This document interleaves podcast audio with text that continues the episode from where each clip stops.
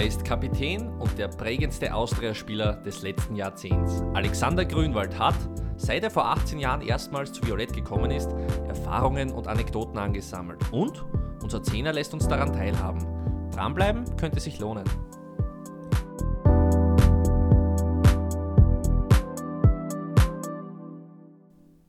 Alex, du bist ein großer Podcast-Fan, äh, hast du schon das eine oder andere Mal durchklingen lassen. Wann hörst du denn am liebsten Podcasts?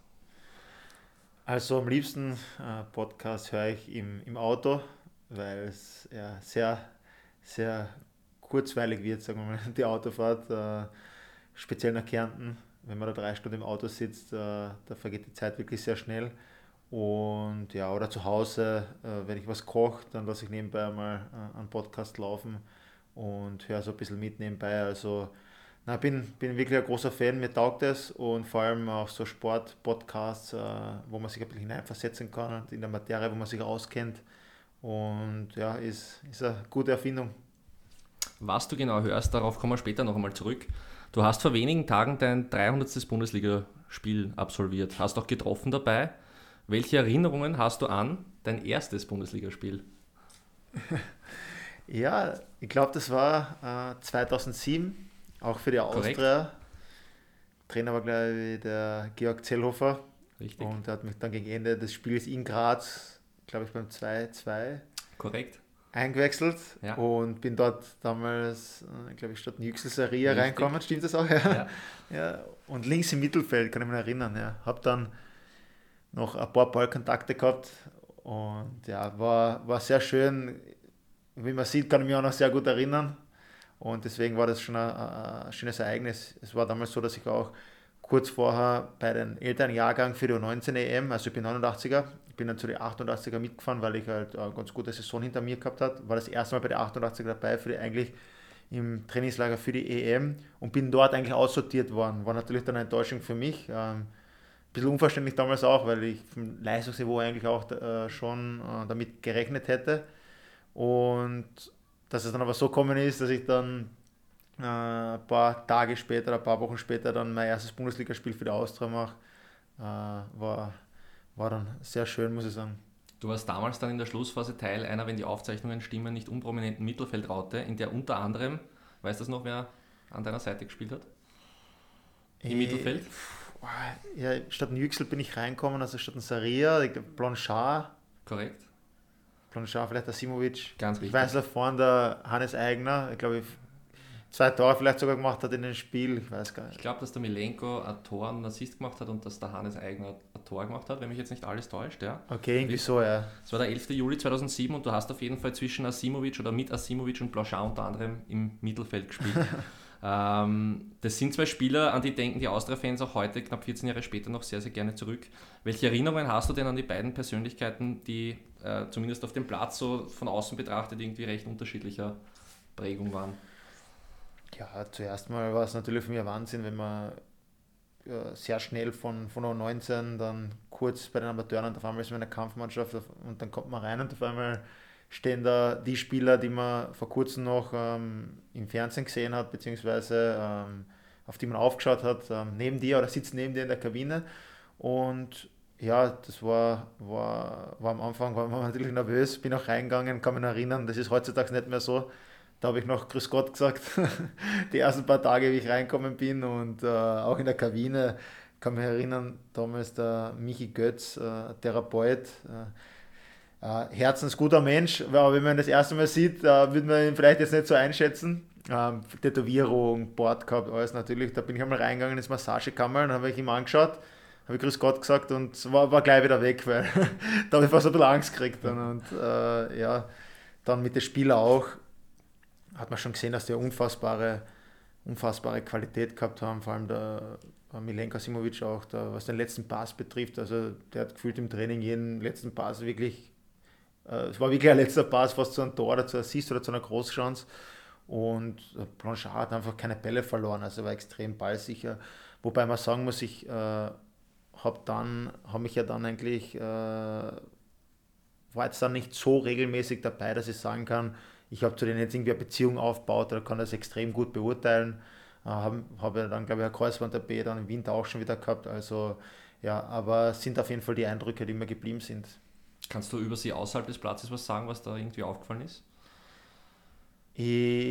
Ja, über über Milenko, den habe ich ja dann noch getroffen, auch bei dem 100-Jahres-Spiel, beim Jubiläum äh, und so weiter. Da haben wir natürlich äh, gequatscht und äh, er hat mich natürlich auch äh, gekannt und war einfach immer ein sehr sympathischer Mensch, äh, offener Typ, war nie ungut jetzt zu den jungen Spielern oder so.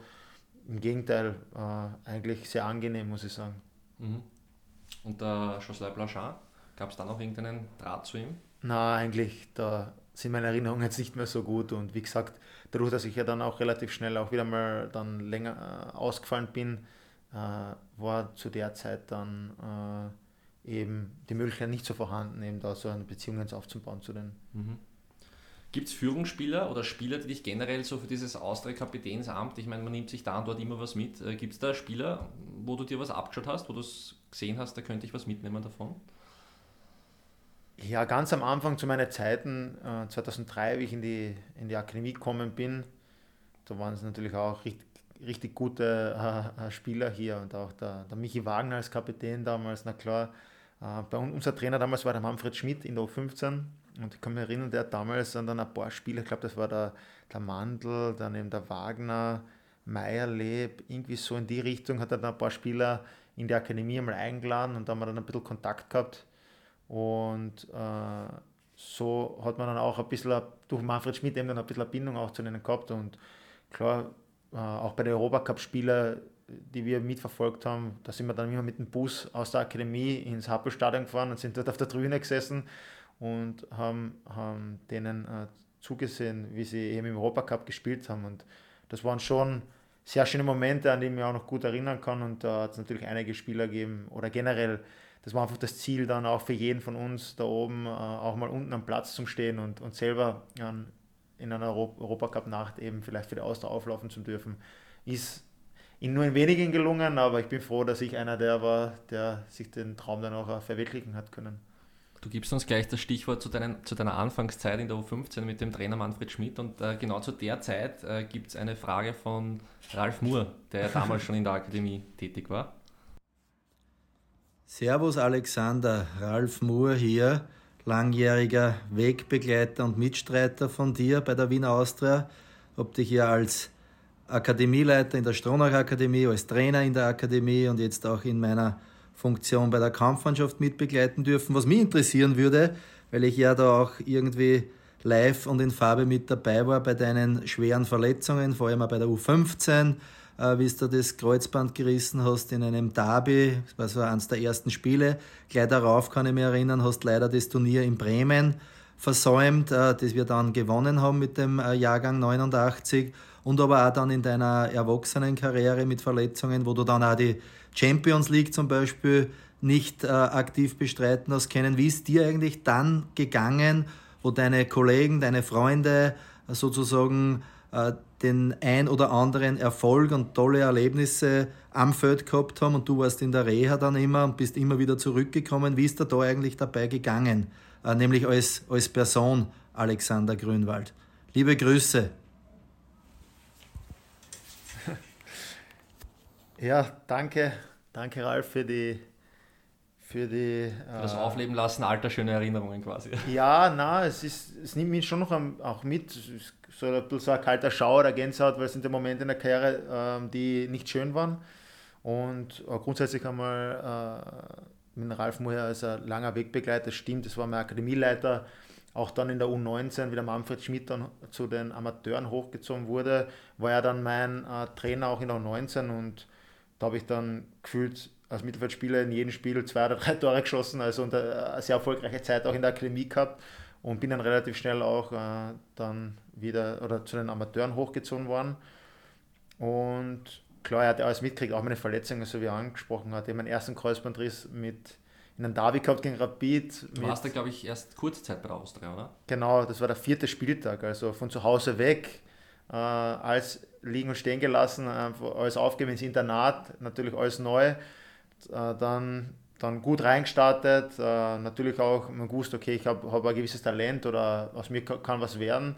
Das war eigentlich offensichtlich und dann eigentlich im ersten Spiel im Derby gegen Rapid am vierten Spieltag dann Kreuzbandriss mit 15. Das hat man damals noch, noch gar nicht äh, so wirklich äh, kennt, sage ich einmal, und äh, auch nicht so wirklich gewusst, wie man damit umgeht, weil ich war ja auch äh, jetzt schmächtig und, und nicht viel Muskulatur noch. Also es war, war natürlich sehr hart, wo man nicht gewusst hat, äh, wo mir die Ärzte dann auch äh, gesagt haben, ähm, in Kärnten auch bei den Untersuchungen, ja, es ist nicht, vielleicht nicht besser, äh, ich, ich lasse das mit dem Fußball. Und da habe ich gerade letztens mit meiner Mutter ein Gespräch gehabt, die hat auch gesagt, ja, ich, ich kann sich erinnern, wie ich da fast über den Tisch drüber gesprungen bin und dem Arzt an die Gurgel wollte, weil ich gesagt habe, ich höre nicht auf zu Fußball spielen. Mhm. Das war einfach mein Traum. Und ich kann mich gar nicht mehr so gut an das erinnern, aber der, der Wille war halt immer bei mir da und das war mein Weg. Und ja, klar, mit den Verletzungen, äh, das hat sich dann leider so äh, fortgezogen, wie ich angesprochen habe, dann auch dann 2008, äh, also nach meinem Debüt eigentlich in der Kampfmannschaft, dann relativ schnell Kreuzband-OP mhm. oder zweite Kreuzband-OP. Und ja, dann klar, 2013, 14 wenn du Meister wirst, sehr viel spielst, dann spielst du in jedem Quali-Spiel, beziehungsweise kommst halt rein, bist dabei, beim unglaublichen Spiel gegen den Zagreb, schaffst es in die Champions League, das Gefühl, und dann zwei, Tag, äh, zwei Tage vom ersten Champions League-Spiel reißt du dann das Kreuzband und du wirst operiert und am nächsten Tag laufen die, die Spieler, deine Kollegen in der Champions League das erste Mal ein, der große Traum und du äh, schaust den Döbling im Krankenhaus äh, zu, das war schon äh, sehr hart, also da wirklich schon eine Zeit lang braucht, äh, da kriege ich jetzt noch Gänsehaut, äh, eine Zeit lang braucht, bis ich mich da auch mental erholt habe. Aber ich glaube, gerade das ist, was meine Karriere ausmacht. Äh, ich habe immer wieder zurückgekämpft. Ich habe immer den, den Ehrgeiz, was ich damals schon bewiesen habe, bei meinem ersten Kreuzbandriss beim Arzt, wo ich gesagt habe, der Wille, den habe ich einfach immer gehabt. Und das hat mich, glaube ich, ausgemacht, dass ich einfach nach wirklich großen Rückschlägen immer wieder zurückgekommen bin. Und das war natürlich auch dem geschuldet, dass ich fußballerisch einfach schon ähm, in vielen voraus waren, oft. Das war der eine Teil, aber der, das Größere war einfach, dass ich dann wirklich den Willen und den, ähm, den Ehrgeiz gehabt habe, mich wirklich aus dieser Phase zurückzukämpfen und alles dafür zu tun, einfach wieder am Platz zu stehen, mir Ziel zu setzen und äh, meinen Weg irgendwie zu gehen. Und ja, äh, deswegen bin ich heute noch in der Lage, jetzt mit dir hier sitzen zu, dürfen als Spieler von der Austria und ja, bin auch sehr glücklich drüber. Aber ja, ist eine interessante Frage, weil viele natürlich das kennen mich ein paar Jahre, aber äh, wie, wie viel Verletzungen ich wirklich schon gehabt habe, auch von der Jugend an und wie schwer der Weg für mich eigentlich war, ähm, das kennen nur die wenigsten, also die, was mich wirklich gut kennen. Und der Ralf Moore hat natürlich alles, alles miterlebt und war natürlich auch immer ein Förderer von mir. Mhm. Der, die englische Tageszeitung The Guardian hat einmal 2015 einen Bericht gemacht über einen Spieler von ich glaube, er war damals bei Nottingham Forest, Chris Cohen, äh, und haben ihm einen großen Artikel gewidmet, weil er, weil er es geschafft hat, nach drei Kreuzbandrissen noch englischen Zweit-, Dritt- und Viertliga-Fußball zu spielen. Ich meine, du bist heute Kapitän, hast gerade ein 300. Bundesligaspiel ähm, hinter dir. Ähm, würdest du sagen, dass Wille, Einsatz, ähm, da die, und das sind ganz große Eigenschaften, die man mitbringen muss, sind das die einzigen Eigenschaften auf dem Weg gewesen? Ähm, Gibt es Phasen, die du immer wieder vielleicht sogar durchlaufen hast, wo du Wiedererkennungswert gefunden hast? Ähm, was, was ist dir da so durch den Kopf gegangen, die Zeit? Ähm, ja, was ich noch vergessen habe, ist, äh, dass ich auch immer sehr gute Möglichkeiten gehabt habe. Also vielleicht einmal die Zeit dafür hat, den ganzen Physios ähm, äh, von der Akademie an äh, bis jetzt brauche ich jetzt nicht Namen erwähnen, die wissen das eh, äh, die, die, die was mir was bedeuten, äh, die was mir wirklich sehr viel geholfen haben, ähm, auch noch jetzt, äh, mich jeden Tag eigentlich herrichten, damit ich noch zum, zum Training gehen kann. Also die Möglichkeiten habe ich natürlich auch gehabt, also wirklich ein sehr professionelles Umfeld gehabt habe. Natürlich da einmal Danke an, an alle, die, die mir da immer weitergeholfen haben. Was war die, der Kern der Frage noch einmal? Naja, eigentlich, ähm, ob es abgesehen von diesen großen Attributen, Willen und Einsatzbereitschaft noch weitere Dinge gegeben hat, die du in deiner Persönlichkeitsstruktur dafür verantwortlich machst, dass du so oft zurückgekommen bist. Ja, ich kann mich, kann mich noch erinnern, dass man, das hat mir der Herbert Gager mal erzählt, da war ich, glaube ich, bin aus dem Kreuzbandriss zurückgekommen und das hat er mir erst im Nachhinein erzählt, natürlich, wie ich dann auch erwachsen war und bin, oder James Carrero hat mir das auch schon das ein oder andere Mal erzählt, äh, jetzt wie, ich in der Akademie war, oben im, im Folge meiner äh, Trainerausbildung, mhm. dass ich damals noch, was ich eh angesprochen habe, meine fußballische Qualität, das Talent, das, das habe ich halt schon mitbekommen. Ich bin damals, glaube ich, nach einem Jahr, ein Jahr gefühlt Pause zurückgekommen, habe das erste Training gemacht und dann haben sie mir erzählt, ich war mit Abstand der beste Mann am Platz. Mhm. Nach einem Jahr Pause. Also das ist schon etwas, was man dann auch äh, mitbekommt, äh, dass man vielleicht fußballerisch da ein bisschen mehr Talent hat als, als andere.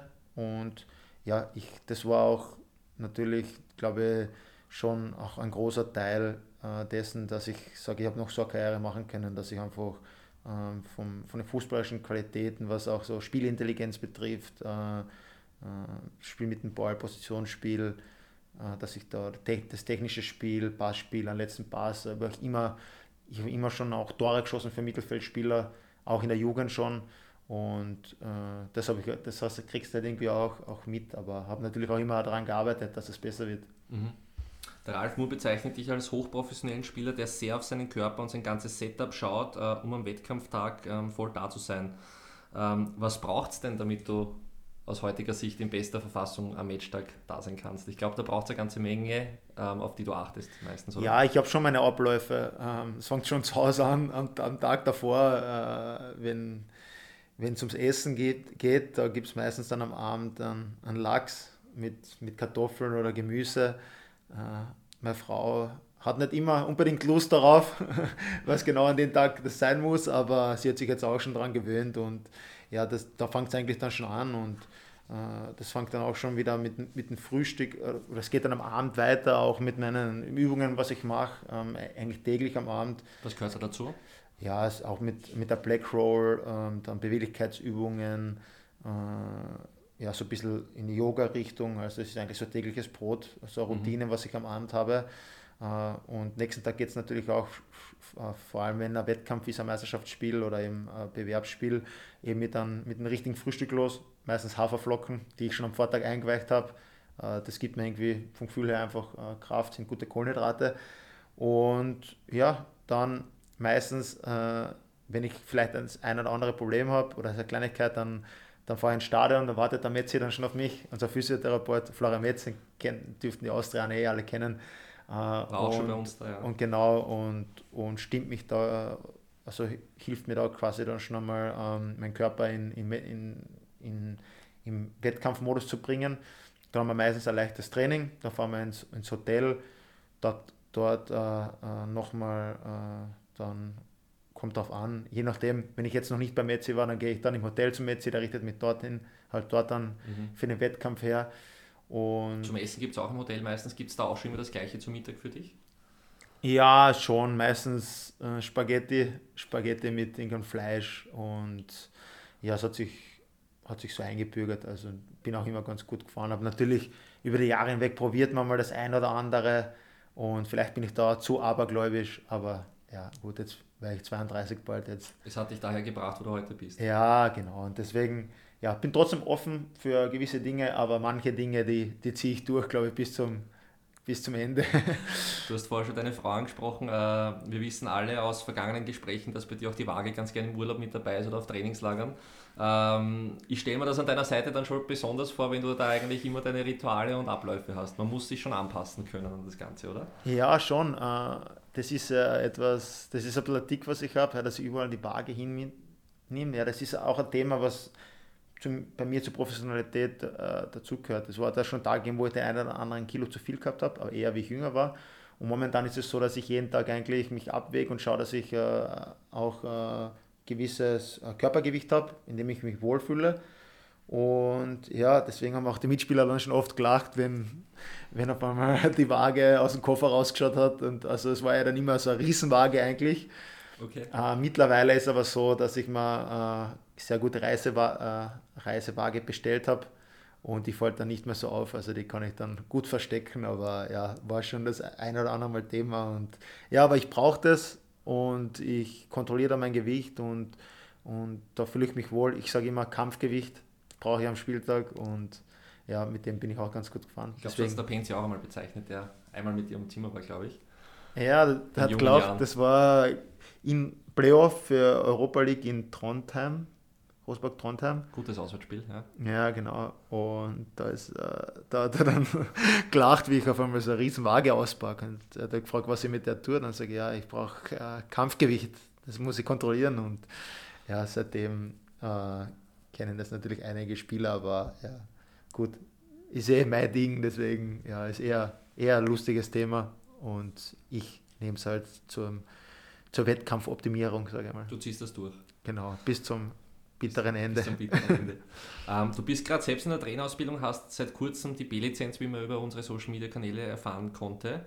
Ähm, was waren denn bislang so für dich die, weiß nicht, zwei, drei wichtigsten Erkenntnisse der Ausbildung? Ich meine, jetzt ist das alles noch sehr präsent für dich im Kopf. Ähm, was ist dann zuletzt so hängen geblieben? Ja, grundsätzlich ist es so, dass ich jetzt schon äh, länger Spieler auch dabei bin und dass ich auf viele Dinge verstanden habe, äh, warum auch gewisse Trainer in den letzten drei, vier Jahren ähm, anders trainieren als auch Trainer vielleicht vor zehn, zwölf Jahren, ähm, weil auch die Trainerausbildung auch schon in die Richtung geht. Da sagt man, äh, dass man einfach in den jungen Jahren, dass man auch die, die Kinder halt sehr viel äh, frei spielen lässt, äh, dass man nicht äh, sie zu viel, zu viel Vorgaben gibt äh, aufgrund dessen, damit sie einfach ihre Kreativität entwickeln können, also ein bisschen hin zum Straßenfußballer, zum freien Spiel. Und äh, ja, auch dann, was wir halt mitnehmen haben können, auch äh, für den Erwachsenenfußball, ist einfach, dass man, dass man trotzdem auch die, dass man viel spielen lässt, auch viel ähm, Spielformen, also kleine Spielformen, in denen man einfach viel Spielsituationen hat, äh, die man lösen muss. Dadurch hat man einfach viel Anpassungsvorgänge und muss einfach sehr handlungsschnell im Kopf werden. Und das äh, ähm, steigert einfach die, die, Lernleistung und das ist der Grund auch, warum die in den letzten Jahren auch ähm, sehr viel so kleine Rondos gespielt haben, so viel Impulstraining, sagt man jetzt in der Trainerausbildung.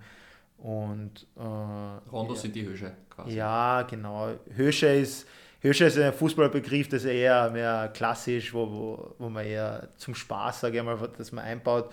Aber Rondos sind schon ähm, so kleine Spielformen, wo man sehr handlungsschnell sein muss, wo, wo man auch sehr viel gegenpresst, äh, umschaltet, je nachdem, was man halt trainieren will.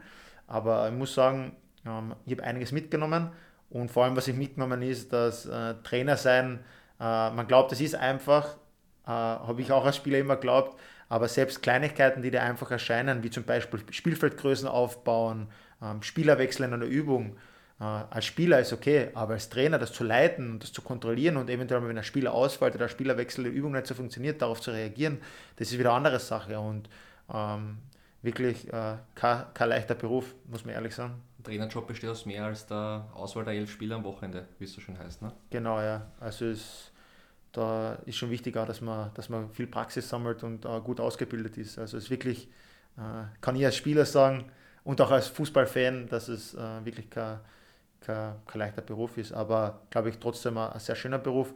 Aber man muss sich vorstellen, du hast so bei uns 25 Spieler im Kader oder generell und du kannst nur 11 aus, ausstellen und 14 andere sind in einem gewissen Teil mal unzufrieden und äh, auch das zu handeln, so ein Mannschaftsgefüge zu erstellen, einfach das Team zu führen, das ist heutzutage noch fast viel, viel wichtiger, aber es ist sehr, sehr wichtig geworden, weil die Fachkompetenzen durch die Ausbildungen äh, hat eigentlich schon fast jeder Trainer. Klar, der eine besser, der andere weniger gut, hat weniger oder nicht so gut. Und äh, aber so eine Gruppe zum Führen und das, die zu entwickeln, dass die wirklich äh, gemeinsam am Ziel arbeitet und ähm, das ist, glaube ich, mehr das Thema heutzutage. Mit dem Philipp Hosiner verbindet dich nicht nur eine Freundschaft, sondern auch ein Punkteschnitt von 2,02 Punkten pro gemeinsamen Spiel. Und er hat auch eine Frage an dich gestellt zu dem Thema. Servus Grüne, du alte Poperze. Da spricht der Hose. Ich hoffe, es geht dir gut. Ähm, herzlichen Glückwunsch zur bestandenen ähm, B-Lizenz. Wir haben ja schon vor einiger Zeit einmal beschlossen, dass wir irgendwann einmal gemeinsam ein Trainerteam bilden werden.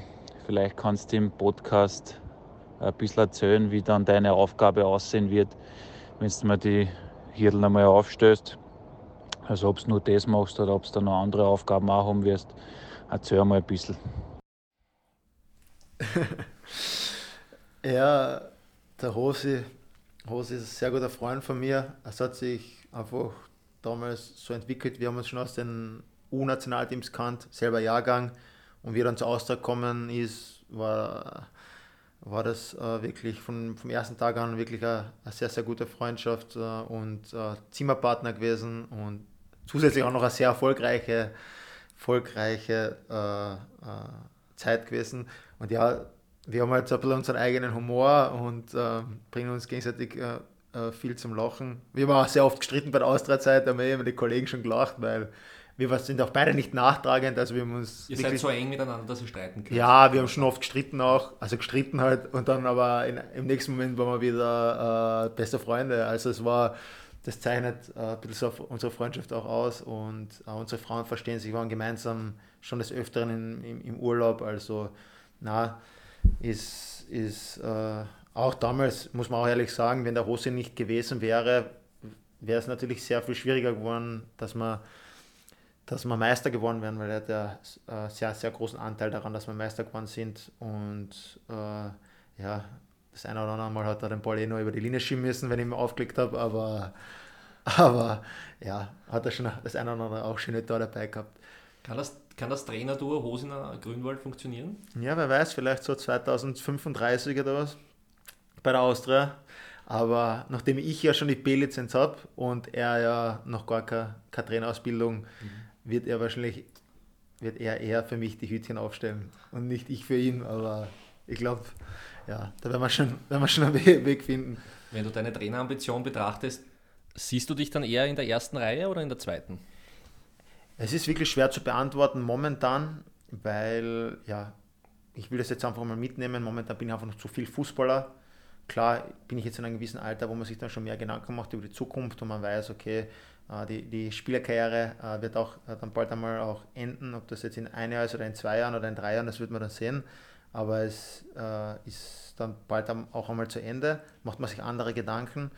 Und ob das dann als Trainer sein wird, das wird man sehen, aber ist auf jeden Fall, würde ich jetzt nicht ausschließen, aber kann auch jetzt nicht hundertprozentig sagen, dass das mein Weg ist. Du stellst dich auf jeden Fall jetzt schon sehr breit auf, weil du machst ja parallel dazu auch ein Studium, glaube ich. Genau. Vielleicht kannst du uns da kurz verraten, worum es da geht.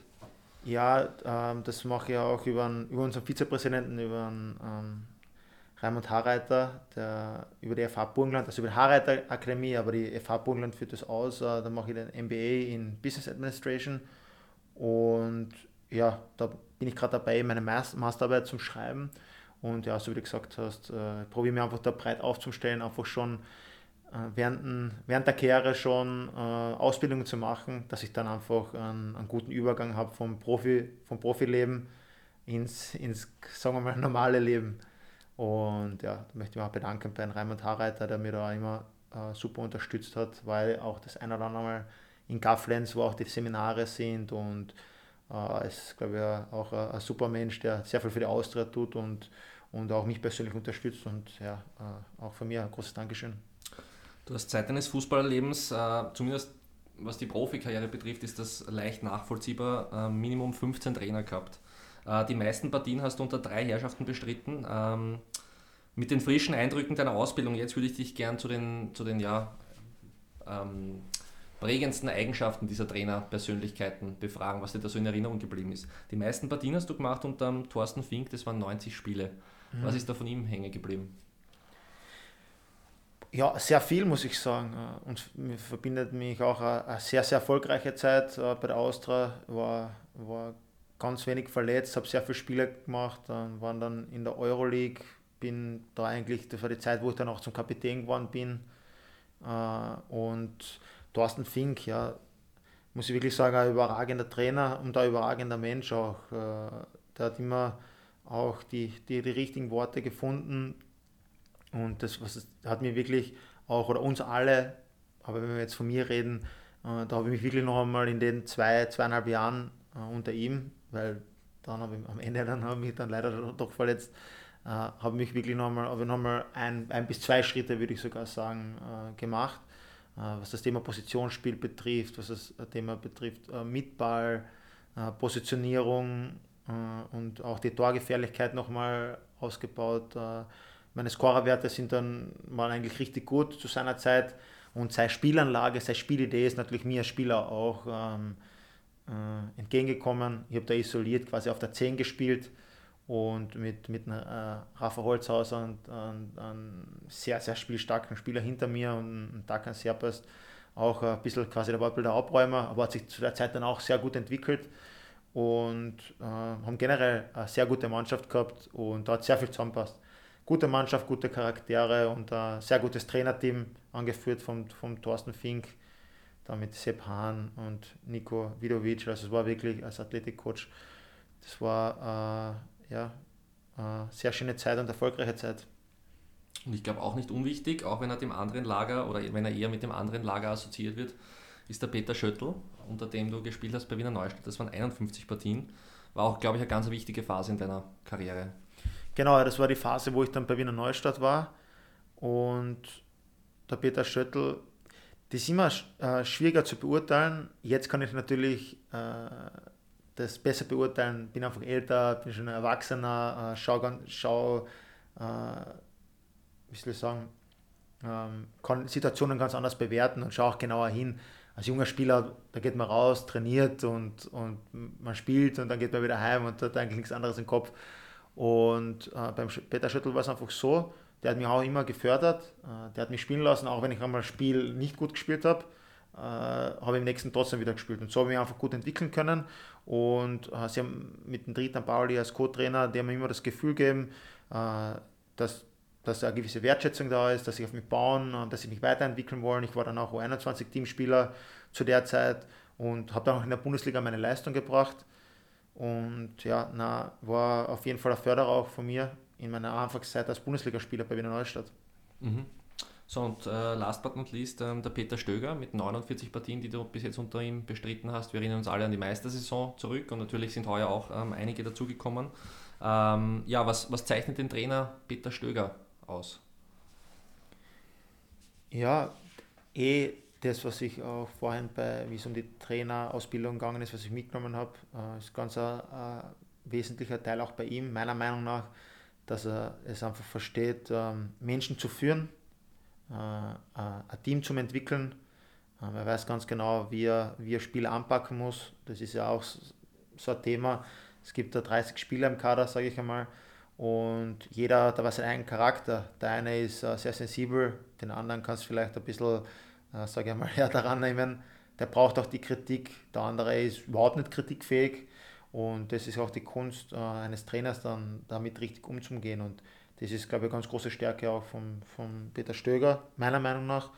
Und klar, ähm, das Fachwissen, über die Fachkompetenz braucht man, braucht man nicht diskutieren, weil wenn du Trainer wenn du hier Meister wirst in Österreich als quasi Underdog, vor allem in einer Red Bull-Ära und dann zu Köln und zu Dortmund gehst und wenn er will, wahrscheinlich noch, hätte er noch woanders hingehen können, dann, dann ist, das spricht, spricht das eh für sich. Wobei das auch noch, das wollte ich noch erwähnen, äh, ich glaube auch, dass der Meistertitel, den was wir 2013, also 2012, 13 gemacht haben, dass der eigentlich äh, noch viel höher einzuschätzen ist als vielleicht andere, die Jahre zuvor waren, weil da war es halt die Ära von Red Bull hat da eigentlich begonnen und wenn man das sieht, was für manche der Red Bull Salzburg gehabt hat und auch die letzten Jahre, wie schwer es wir waren, glaube ich, der letzte Meister mhm. äh, seit, seit, eben, seit dieser Red Bull-Ära. Und da sieht man eigentlich, äh, dass wir wirklich äh, sehr, sehr starke Saison gespielt haben. Mhm. Äh, wir machen einen kurzen Sprung in den Jänner 2017. Ich glaube, es war der 20. herum, ähm, als du auf positive Art und Weise auf einem Scheideweg gestanden bist, nämlich zur Auswahl standen eine Vertragsverlängerung bei der Austria und äh, du hast, glaube ich, doch das eine oder andere Angebot aus dem Ausland gehabt. Äh, eines davon, glaube ich, war sehr konkret sogar. Ähm, das war am Ende alles hochspektakulär, wie es dann zur Verlängerung gekommen ist, wenn du dich erinnern kannst, mit Abfahrt ins, ins Trainingslager am gleichen Tag. Äh, denkst du da manchmal noch dran zurück irgendwie und überlegst, äh, welche, welche Richtung hätte meine Karriere einschlagen können?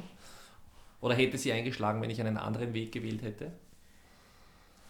Ja, die, die Phasen es immer wieder mal geben. Das war auch so, dass wir in die Champions League gekommen sind, äh, wir haben einen Vertrag ausgerennt und äh, ich bin eigentlich als Me wir sind Meister geworden, super Saison und dann Champions League und da waren natürlich meine Ambitionen auch, dass ich da eine gute Rolle spiele und das wäre damals auch schon eine Phase gewesen, wo man vielleicht äh, wo der Tommy Baretz damals zu mir auch schon gesagt hat, ja, dass, dass sehr viele Vereine auf mich schauen und so weiter, wo man dann vielleicht einmal den Sprung gemacht hätte.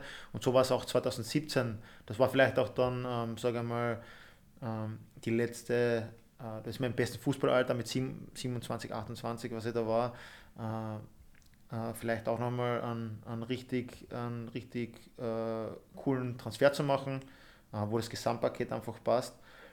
Und das war auch so damals, ja, es war ja, spektakulär. Es war einfach so, dass, ich, dass es Interessenten gegeben hat und es ist dann auch, sind auch zwei konkrete Angebote am, am Tisch gelegen und die waren auch äh, sehr interessant. Äh, Weil man, wenn man ein gewisses Alter kommt, muss man natürlich schauen, okay, das eine Sport ist auch nicht natürlich finanziell und zwar halt finanziell war es eigentlich ein, ein Riesenangebot für mich. Und dann ist ganz das ist menschlich, dass man dann äh, zum Überlegen anfängt, ob man das vielleicht wahrnimmt und vor, vor allem, wenn die Liga auch noch besser ist dann, mhm. als in der, in der man spielt. Und äh, da, da, da, da liegt jeder, wenn, wenn man nicht auch äh, aufs Finanzielle schaut. Das ist ganz normal. Als Fußballer hat man eine gewisse Zeitspanne, um Geld zu verdienen.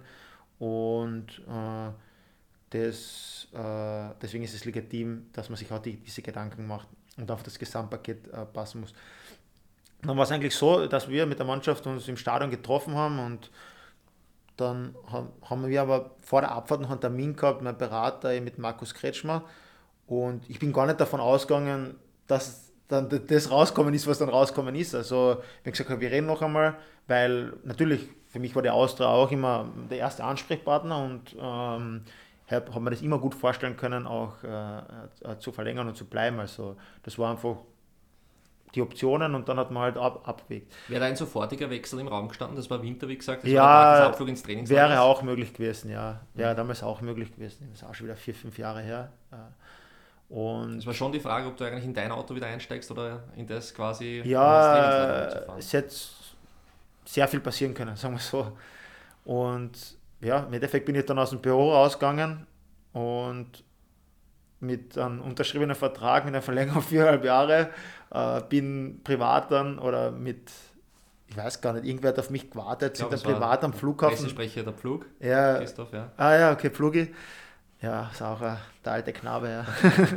auch schon ein langer Weggefährte. Ja, sind dann nachgefahren und haben dann den Flieger noch erwischt und wie ich dann in Portugal ausgestiegen bin, war natürlich der Thorsten Fink sehr erfreut, dass, dass ich vier Jahre verlängert habe und äh, war, super, war, war damals davon schon überzeugt, dass es die richtige Entscheidung ist und im Nachhinein auch auf jeden Fall. Ich kann mich an deine Worte damals erinnern, du hast gemeint, äh, du hast auch, du bist auch vor der Frage gestanden, äh, bist du jetzt beim Verein irgendeine Nummer? Du hast in den Tagen, glaube ich, vor deiner Unterschrift sehr viel Wertschätzung von allen Beteiligten bei der Austria, glaube ich, erfahren, was dir auch nicht unwichtig war, glaube ich, in der Phase. Genau, äh, das war immer schon ein großer Punkt. Es war einfach gegenseitige Wertschätzung, immer seit ich hier bin da. Also ich habe das einfach, bin dankbar für so einen Verein zu spielen. Ähm, ich tue das wertschätzen, dass ich, dass ich noch immer hier sein darf oder dass ich hier war, auch in der Vergangenheit. Und habe das auch immer vom Verein äh, gespürt, ob das von den Verantwortlichen war, ob das von den Fans war, egal, ob das von den Mitarbeitern war. Äh, das hat sich einfach so angefühlt, okay, das ist meine sportliche Heimat, das ist mein Zuhause.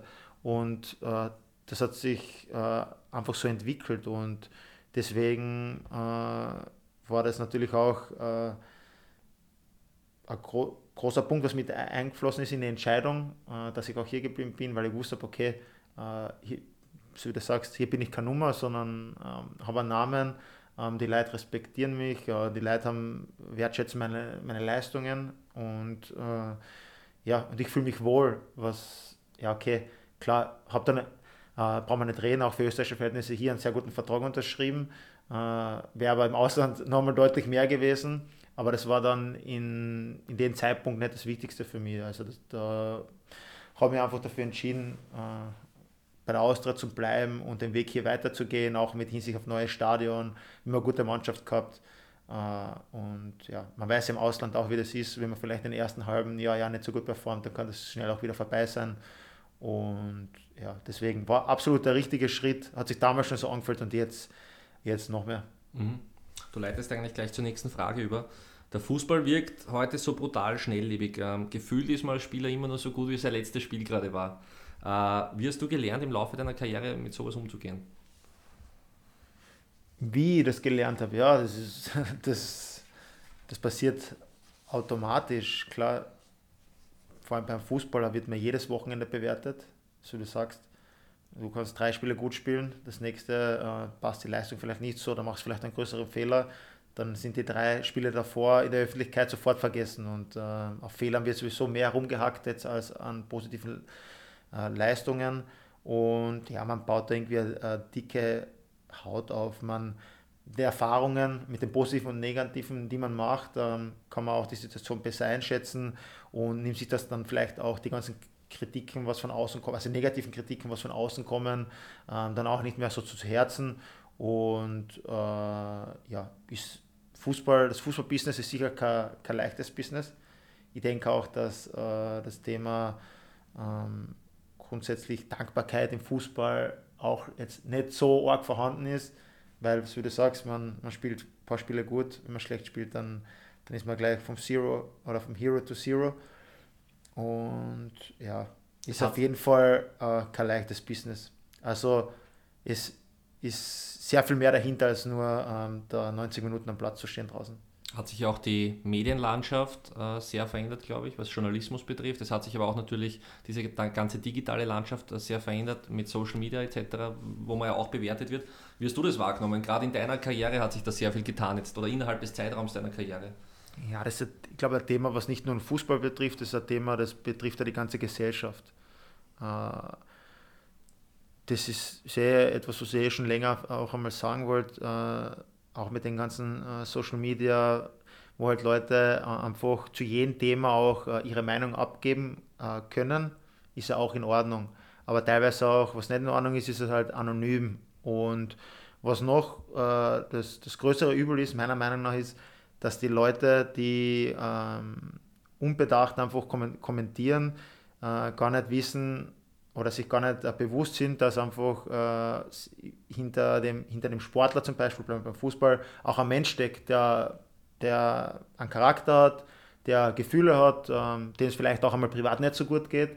Und äh, da wird halt dann äh, diese Plattform eben genützt, um wirklich äh, äh, teilweise auch wirklich drauf zu hauen.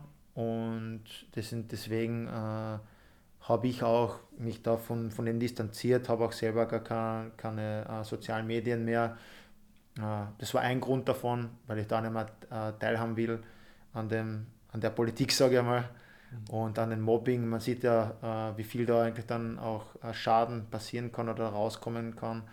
Und ja, deswegen ist das, hat sich das sicher äh, weiterentwickelt, generell auch der Journalismus und, und aber ja, muss jeder das für sich selbst entscheiden und das selbst bewerten. Mhm. Wir haben eingangs schon darüber gesprochen, dass du selber gerne Podcasts hörst. Ähm, jetzt interessiert mich natürlich, oder uns wahrscheinlich alle, was ist denn das auf deiner Liste? Was hat dir zuletzt imponiert? Was hörst du gerne? Was mir imponiert hat, ja, das ist eh so eine Rubrik, auch beim Toni Groß ein Podcast, was, wo sein Opa dann immer sagt, was hat mir imponiert? Also ist einer, wirklich sein Opa. Das, äh, da ist äh, Toni Groß, höre ich gerade. Ja. Ja, einfach mal lupen. Ist, ist nicht so schlecht. Ich bin jetzt nicht der größte, größte Fan von Toni Groß, aber ich finde, dass er es richtig gut macht und auch unterhaltsam, deswegen äh, höre ich den auch an. Und mein Lieblingspodcast ist von der Bildzeitung Phrasenmäher, aber das haben wir, glaube ich, eh gemeinsam. Gell? Mhm. Äh, da sind auch immer super Persönlichkeiten aus dem, aus dem deutschen Fußball, wie zum Beispiel die letzten, letzten Podcasts oder die ich angehört habe, die letzten Folgen waren eben von Mehmet Scholl, also wirklich zwei bis drei Stunden Mehmet Scholl, äh, 100% Mehmet Scholl oder Karl-Heinz Rummenigge. Ja, ist auch Geschmackssache, klar. Man hört schon deine FC Bayern-Vorliebe raus, aus den drei Protagonisten. ja, es ist schon ein bisschen FC Bayern-lastig, sage ich einmal. Ich persönlich auch, aber na, sind auch ähm, so Andy Herzog, glaube äh, Toni Polster, David Alaba, also waren, waren auch Österreicher auch schon zu Gast und ist sehr interessant und wie ich schon am Anfangs erwähnt habe, auch äh, vor allem beim Autofahren vergeht die Zeit sehr viel schneller. Alex, äh, viele wissen da draußen ja schon, ähm, und ich muss da auch irgendwie meiner oder unserer journalistischen Sorgfaltspflicht nachkommen, dein Vertrag läuft mit Sommer aus. Äh, es ist bei weitem nicht der einzige, trotzdem jetzt äh, die spezielle Frage an dich, ähm, wie ist bei dir die Situation? Gab es da schon Gespräche dahingehend? Ja, klar, wir haben jetzt den 1. April und in zwei Monaten ist, oder kann man sagen, in zwei Monaten ist die Saison aus.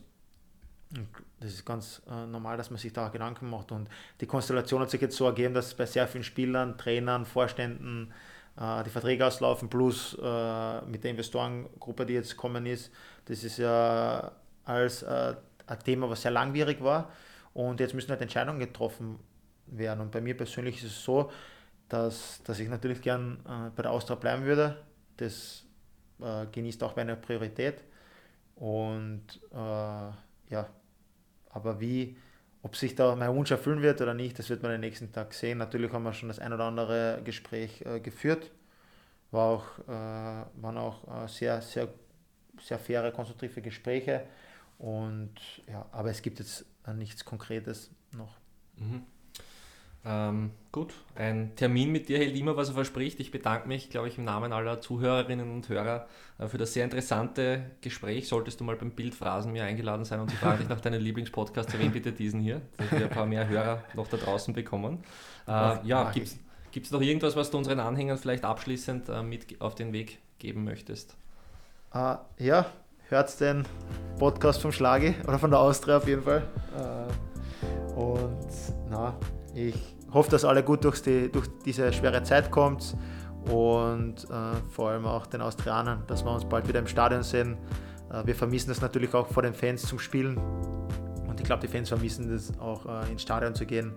Und ja, tauchen wir noch durch, durch diese schwere Zeit und dann starten wir Vollgas durch in eine, in eine neue Zeit.